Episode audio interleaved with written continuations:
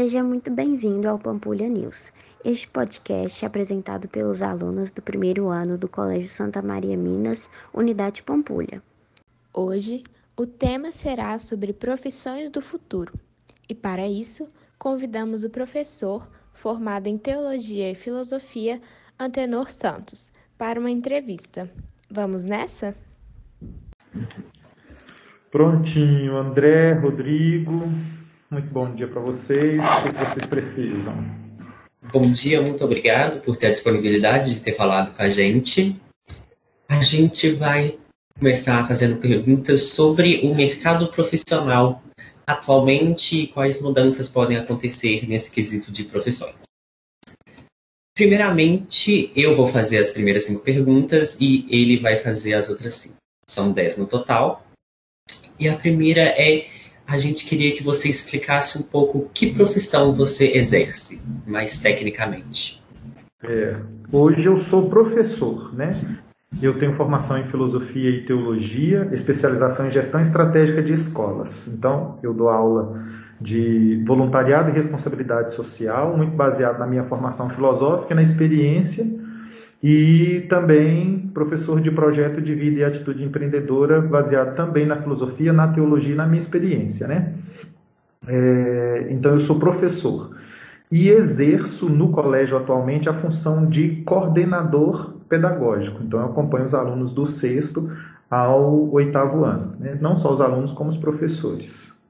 Então, basicamente esta é a minha função: acompanhar o processo de desenvolvimento é, dos alunos e como que os professores auxiliam os alunos nesse processo de desenvolvimento. Muito legal. E como foi para você chegar nessa profissão? Como você chegou nessa formação? Como foi a sua mentalidade? O que te fez querer ir para essa profissão?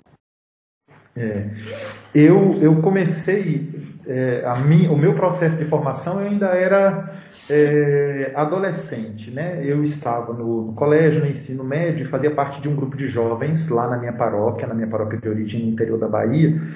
E é, esse trabalho pastoral lá no grupo de jovens tinha um cunho social.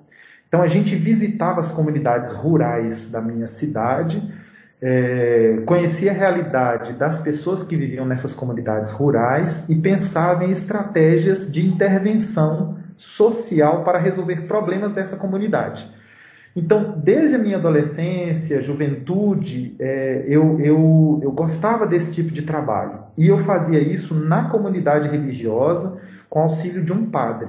Aí eu senti que eu queria ser padre porque o que ele fazia me preenchia sabe? Esse trabalho que ele fazia lá na minha cidade era, era, era, era muito interessante e eu falava comigo assim, gente, eu quero fazer isso. E naquele momento, André, eu achei que a única forma de fazer aquilo que ele fazia era sendo padre. Aí eu vim para Belo Horizonte, estudei filosofia, estudei teologia, pensando muito nisso, em voltar lá para minha cidade, no interior da Bahia, para ajudar as pessoas da minha comunidade é, a identificar os problemas e ajudar a resolvê-los. Quando eu cheguei em Belo Horizonte, eu conheci uma outra realidade, que o trabalho pastoral que eu fazia lá, eu comecei a fazer aqui. Só que aqui eu fazia em vilas e favelas. E percebi que havia um desafio muito grande. E eu percebi que eu também podia formar pessoas para fazerem a mesma coisa. Foi quando eu me apaixonei completamente pela educação. E aí tem né, a educação formal e a educação informal. No nosso caso, tinha a catequese, no nosso caso, tinha os grupos de jovens, tinha os grupos de formação dentro da igreja, e eu fui tomando amor por isso. E aí, quando eu deixei o seminário, eu falei: eu preciso continuar fazendo isso. E o lugar que eu encontrei para fazer isso foi na escola. Então, desde lá atrás, o meu sonho, a minha vocação era estar em processo de formação com outras pessoas, sabe? Construindo conhecimento com outras pessoas, analisando a realidade com outras pessoas, enxergando pelo olhar delas, fazendo elas enxergarem também pelo meu. E aí eu cheguei na sala de aula. Foi o lugar onde eu me encontrei. Né? Acho que é basicamente isso, né? Então é, é, é, é uma trajetória de lá para cá, mas é, com a contribuição de muita gente. Quando eu entrei na escola, Eu acho, André, que os meus alunos me ensinaram muito, infinitamente muito mais do que o que eu sou capaz de ensinar para eles, sabe? Então eu costumo dizer que os meus alunos me fizeram é, encontrar o meu lugar no mundo, sabe? O que eu nasci para fazer, o que eu acho que eu nasci para fazer, sabe? Sim. Você sempre, então, desde novo, estava ligado nesse socioemocional, você sempre percebeu o que estava à sua volta e quis ver pelos olhos do outro. O que você, você acha que isso te ajudou na sua formação profissional? Você acha que isso é uma coisa importante no mercado profissional que as pessoas deviam buscar mais? Ô André, acho sim. Sabe, é, é, a gente precisa ter competência técnica, a gente precisa ter competência teórica, a gente precisa saber aquilo que a gente vai fazer. Mas a gente precisa também de um olhar completamente diferente desse técnico, que é a sensibilidade de enxergar as coisas, né? de enxergar as necessidades do outro, de enxergar as necessidades do contexto, de saber ler o mundo, né? de saber ler as situações e antever problemas. E, e sabendo ler essas situações, eu posso criar estratégias para que é, os problemas ou não aconteçam ou não se desenvolvam, sabe? Então, esta sensibilidade foi me fazendo enxergar para além de mim mesmo, para além da minha obrigação, para além da minha função, para enxergar o outro, o ambiente em que o outro está, as demandas que são do outro, sabe? É, é, quando eu consigo enxergar isso, eu me vejo num todo. Enquanto eu não olhar para o outro, eu só vou ficar centrado em mim mesmo. Né? Quando eu enxergo o outro, eu enxergo o todo. Isso para o trabalho é fundamental. Vou te dar um exemplo. Eu sou professor. Se eu ficar fechado só na minha, só na minha, só na minha atuação profissional, se eu ficar fechado só no meu componente curricular e não pensar na instituição como um todo, é, ela não flui, ela não anda. Né? Então eu acredito que toda esta formação me fez querer enxergar o todo. Uhum. Então você leu muito o mundo, assim, desde novo você já prestava atenção em tudo à sua volta. Você você está ligado há muito tempo na formação, na profissão do outro também. Você não via só a sua profissão como a sua profissão. Você via como a profissão do futuro, a profissão que vai formar o futuro.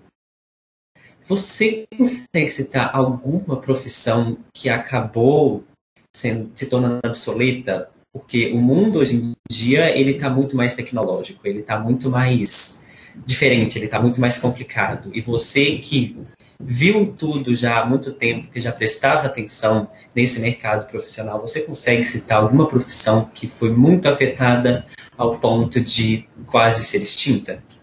Uhum. Eu vou te falar a partir da minha experiência, tá? É, eu, quando estava no ensino médio, a gente tinha no, no colégio um curso de datilografia. Né? Você acredita que você deva saber disso, mas não deva ter tido a experiência de pegar uma máquina de datilografar. Né?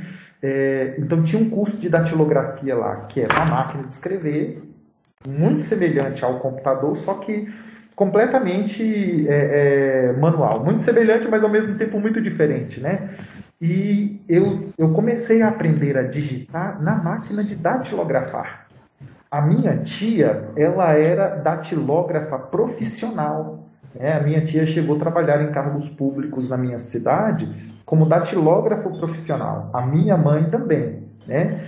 É, e gradativamente, com a chegada do computador, esta profissão foi sendo substituída. Mas o que eu achava mais, mais interessante é que é, o teclado do computador ele é semelhante ao teclado das máquinas de datilografia.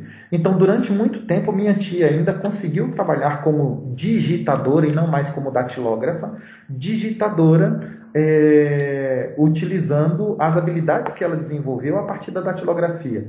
Mas hoje esta é uma, profissão completamente é, obsoleta, né? como existem várias outras. Eu estou falando da minha experiência, porque eu cheguei a fazer esse curso de datilografia, para aprender a datilografar, utilizar a máquina de escrever, manusear. E como ela, várias outras profissões né, começaram a ficar obsoletas exatamente por conta da facilidade que esse novo mundo apresenta ou por conta dos novos recursos que a gente precisa é, para cumprir a nossa função. Agora, uma coisa que você falou, e antes de, de, de concluir a sua pergunta, é sobre esta, esta perspectiva coletiva. Né? É, nós somos seres sociais, nós somos uma comunidade. Né? Então, se a gente pensa no todo, a gente se entende como uma peça do quebra-cabeça e que sem as outras, esta grande imagem nunca vai ser formada. Né? Essa outra, essa grande imagem nunca vai ser formada. Então, quanto mais pensamento coletivo nesse sentido a gente tiver, mais sucesso em qualquer uma profissão a gente vai ter. Porque eu reconheço que sou bom em um aspecto, mas reconheço que outras pessoas são boas em outros. E que nós precisamos estabelecer uma relação de interdependência. Né? Quando a gente estabelece isso, a gente constrói futuro, cara. Então, assim, é, é, é, a saída hoje é o entendimento de si, o entendimento do outro e o entendimento da realidade. Não só a minha, mas do coletivo. Sim. Você. A gente já falou muito aqui do seu passado, como você via antes e agora você está vendo. Mas então, atualmente você trabalha com os jovens de o que 11 a 14 anos. Então a formação que você proporciona não é só profissional, é basicamente bem pessoal, assim. É o criar do novo ser humano, é o criar da nova sociedade. Uhum.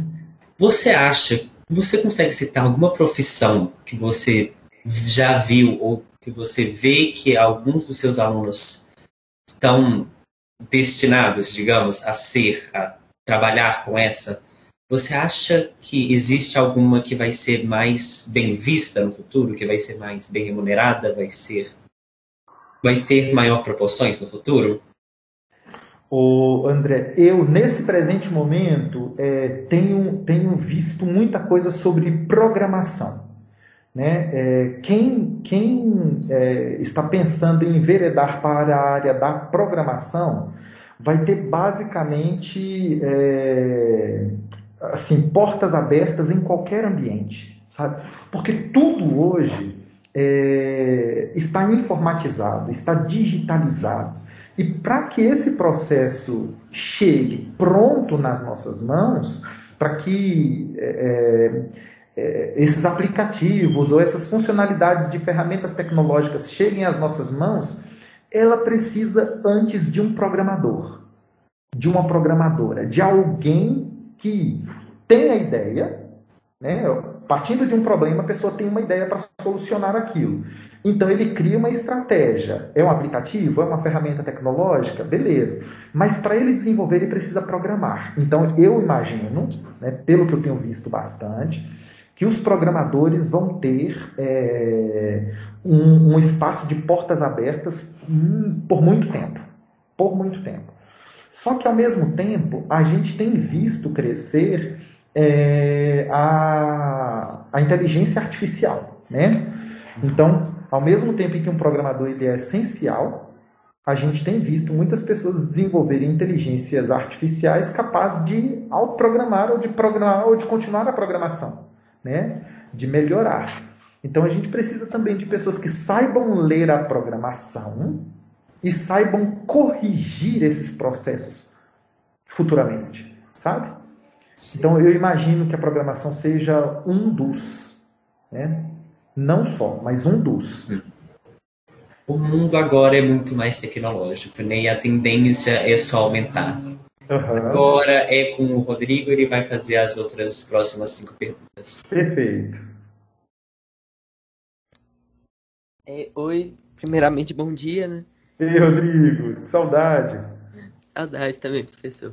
É, mas a primeira pergunta que eu gostaria de fazer é quais profissões você acha que tende a acabar ou diminuir a demanda de profissionais na área?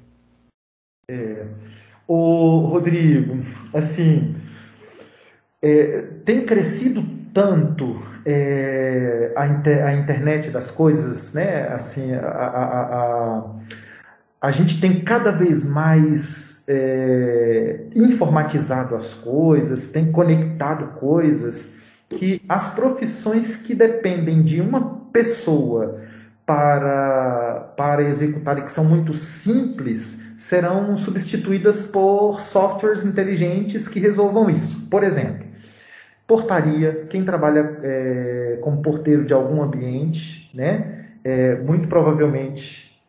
Será que caiu aqui minha conexão? Ou vocês estão me ouvindo? Estamos. Sim. Ah, beleza, desculpa. É, muito provavelmente essas profissões que demandam é, pessoas para executar e que um software substituiria facilmente serão substituídas. Então, por exemplo, a gente já tem em muitos lugares prédios ou é, estabelecimentos que não tem mais um porteiro. Né? É um software inteligente que já identifica quem que é a pessoa, ou pela leitura digital da face, ou é, a, pela leitura digital. Né?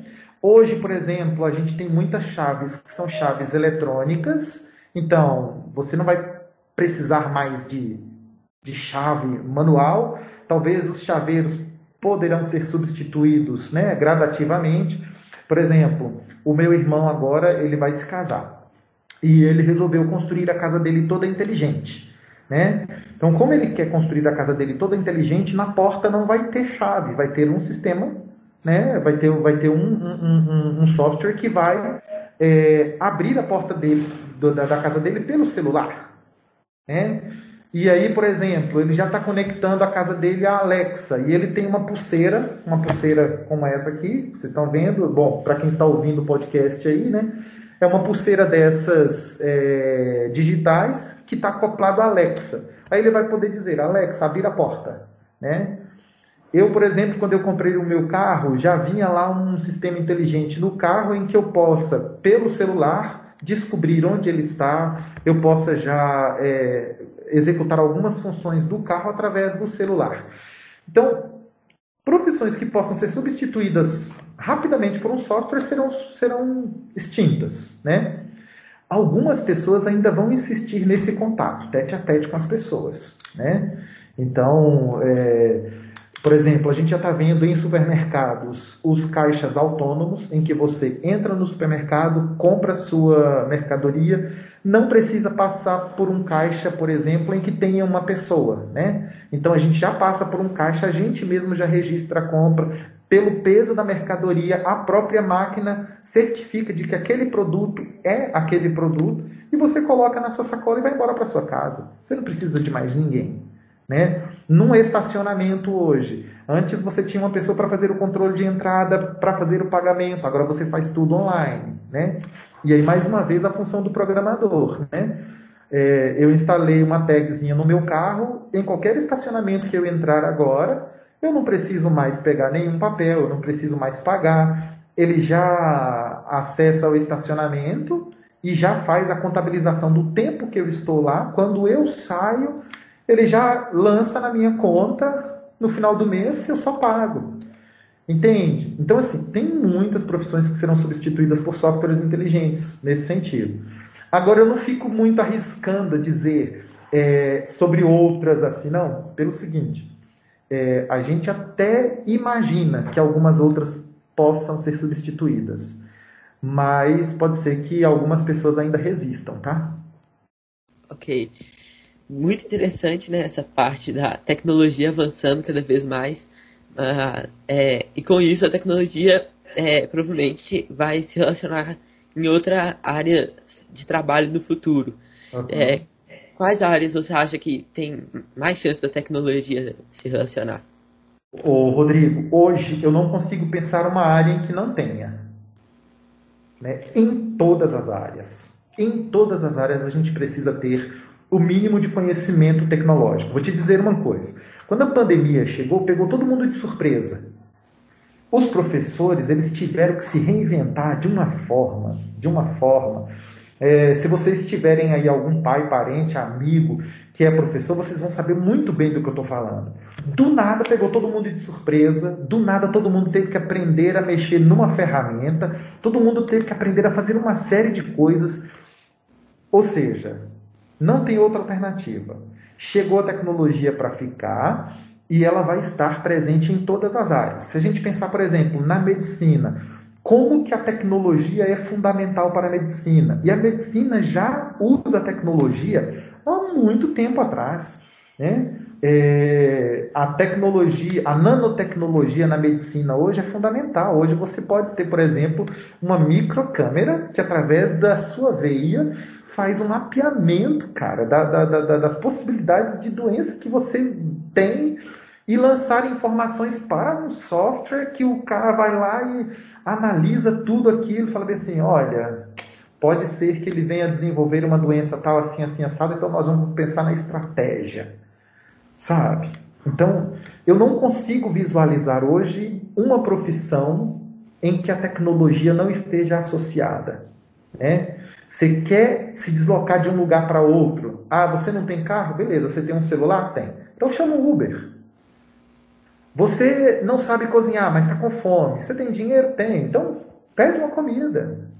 Né? Hoje você pode, inclusive, chamar o, o, veterinário na sua casa ou chama alguém para buscar o seu pet na sua casa e ele leva para o veterinário, você não precisa nem ir lá mais. Né? Hoje você tem é, gente fazendo uma série de coisas através das ferramentas tecnológicas. Então não vejo, não vejo nenhuma profissão que não, que não, que não use. E certamente isso vai causar muitos benefícios, mas também pode causar malefícios na mudança. Você consegue enxergar algum malefício, algum benefício com essas mudanças? O Rodrigo, conhecimento, informação, num país como o nosso, é privilégio. É, por exemplo, é, vocês né, têm um, um, um, privilégio muito grande porque os pais de vocês garantem para vocês uma educação de qualidade. Isso é privilégio. Grande parte da população na idade de vocês, hoje, nesse exato momento, não está na escola. Não tem equipamentos necessários, não tem recursos necessários, não tem estabilidade familiar adequada para desenvolver as habilidades que vocês estão desenvolvendo. Então, ao mesmo tempo em que a tecnologia é a saída, é, a falta de acesso ao conhecimento sobre tecnologias, a falta de acesso à informação sobre tecnologias para grande parte da população vai cada vez mais estratificar a sociedade e separar entre os que sabem e os que não sabem. Aqueles que sabem muito provavelmente vão conseguir os melhores empregos, os melhores recursos, e aqueles que não sabem, que ainda não conseguem né, entender como que esse mundo tecnológico funciona, porque não tiveram acesso né, vão ficar cada vez à margem. E aí a gente vai ver é, pessoas com é, cargos privilegiados porque tiveram mais acesso à informação e conhecimento. E outras pessoas completamente dependentes disso. Vou pegar o chaveiro lá. Se a gente começa a, a, a, a instalar sistemas inteligentes nas portas das nossas casas, quem é que vai consertar a porta? Vai ser um cara que entende de tecnologia. Né? Ou seja, não vai ser todo mundo. Sabe? Então, ao mesmo tempo em que ela é a grande saída, ela pode ser um, um grande problema, porque nem todo mundo vai ter acesso a esse conhecimento. Certo, e isso pode causar realmente malefícios para as pessoas que não vão ter realmente esse acesso para estudar a tecnologia, para conseguir modificar as coisas e, né, mas também pode ajudar muito outras pessoas que vão ter o acesso e que vão conseguir muitos lucros e muitas felicidades com a tecnologia. Uhum. É, mas você acha que como que a tecnologia está afetando a área de trabalho durante essa pandemia? Vou de novo falar do exemplo, tá? É... Muitas pessoas, inclusive pessoas que eu conheço, resistiram é... até a pandemia a informatizarem suas microempresas ou até mesmo suas grandes empresas, né? Então, assim, acham que, ou achavam que a, a, a internet fosse ainda um mundo desconhecido, completamente inseguro e etc. Então, muita empresa e muita gente resistiu colocar seu produto ou seu serviço numa plataforma em que outras pessoas pudessem ver. Né? Só que aí a pandemia chegou e transformou este medo, no, esta insegurança, em possibilidade. Né? O meu irmão ele tem, é, ele tem uma microempresa e ele vende equipamentos, inclusive de, de, é, de informática. Né? E aí, a empresa dele, num primeiro momento, deu um boom muita gente começou a consumir os produtos dele. Ele mora no interior da Bahia, numa cidadezinha muito pequena, então teve muita gente que precisou dar aula, não tinha nem notebook, não tinha câmera, não tinha teclado, mouse, mousepad, uma série de coisas que a gente não precisava para dar aula, né? Talvez porque nas escolas tinham para assessorar os professores. Do nada o meu irmão começou a vender muito, teve aquele pico, depois parou. Aí ele falou assim, como que eu vou, como que eu vou agora honrar os meus compromissos, pagar? Sabe o que, que ele fez? Resolveu oferecer assessoria para microempreendedores online. Ou seja, tudo que ele sempre resistiu e teve medo, ele começou a fazer. Né? Pessoas que eu conheço que tinham é, suas lojas físicas e sempre resistiram a colocar na internet, viram que a única possibilidade de comercializar os seus produtos era através da internet. Aí começaram a estudar sobre é, mídias sociais e redes sociais. Como vender um produto no Instagram, como vender um produto no Facebook, quais seriam as pessoas que poderiam fazer uma propaganda para atingir ao público-alvo desta empresa, daquela empresa, para vender produto, né? E aí é, sempre resistiram a esse ambiente. Agora não. Agora não tem volta, cara. Por exemplo, no início da pandemia, eu estava me protegendo muito mais do que eu estou agora. Muito mais pelo seguinte: como eu desconhecia completamente o vírus e a letalidade dele, eu fiquei restrito por aproximadamente 50 dias sem sair de casa. Absolutamente sem sair de casa. Depois, entendendo melhor o que estava conhecendo, eu, o que estava acontecendo, eu sabia me cuidar. Então eu pude sair. Né? Mas naquele momento eu fazia pedido pelo celular para tudo, para comida, para sacolão. Quem é que há um ano atrás pensaria em comprar frutas e verduras no sacolão? Hoje eu faço pedido por telefone, pelo WhatsApp. O gerente do banco já me atende por uma ferramenta completamente diferente. Eu não preciso mais ir lá, entende? Então é, é bem por aí. Se as pessoas não se adaptarem, elas vão ficar para trás. Entendi. É, eu acho que a gente pode ficando por aqui, né? Até por causa do tempo. Mas é, muito obrigado, Antenor. É, agradeço muito por você ter nos ajudado nesse trabalho. Eu que agradeço vocês, estou muito orgulhoso de ver os dois, né, falando com desenvoltura, com perguntas bem né, é, pensadas, articuladas, estou muito feliz disso. Eu só queria sugerir uma coisa para vocês, né? É, a ONU, né, a Organização das Nações Unidas, ela faz praticamente todo ano um levantamento das habilidades é, que são fundamentais para os, para os profissionais do futuro. Né? E tem aproximadamente 15, se eu não me engano, são 15. Depois vocês pesquisam aí, se vocês quiserem, eu posso mandar também para vocês. Quais são as habilidades que qualquer pessoa precisa desenvolver hoje para se dar bem em qualquer profissão do futuro? Porque às vezes a gente fica pensando assim, é, a gente só, só, a gente precisa aprender só aquela profissão. Hoje não. Hoje a gente precisa aprender sobre um tanto de coisas, inclusive para exercer a nossa própria profissão. Tem uma amiga minha que ela é médica e ela foi aprender a lidar com as ferramentas tecnológicas para ela exercer a medicina. Olha para você ver. Ela teve toda a formação técnica, mas também precisou de uma formação tecnológica. Então, tem essas habilidades lá, inclusive no site da própria ONU, que são fundamentais. Se você vai ser professor, se você vai ser médico, se você vai ser advogado, se você vai ser o que for. Tem aquelas habilidades lá que são fundamentais. que, de acordo com a ONU, sem elas, ou pelo menos sem parte delas, você já está um passo atrás de quem está um passo à frente. Né? Então, muito obrigado. O que ficou grande demais, vocês cortam, editam lá. Né? E um beijo grande. Tá? Sim, muito obrigado, foi muito bom conversar. Muito obrigado por tudo, de verdade. E chega ao fim mais um podcast. Não se esqueça de curtir e acompanhar todas as novidades. Em parceria com a revista Pampulha News. Designs: Arthur de Souza Vargas, Arthur Eduardo de Souza Almeida, Lucas Henrique Ferreira de Rezende, Marcela Torres Parreira de Souza, Samuel Mansur Gomes. Redatores: Mariana Augusta Freire dos Santos, Rafaela Alves, Eduardo Augusto Rezende, Amanda Melissa, Catarina Carrareto, Larissa Dias Pereira da Cunha.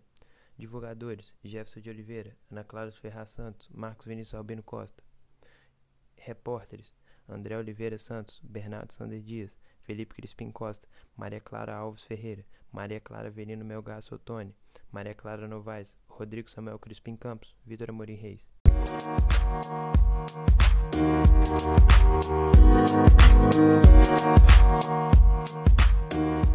back.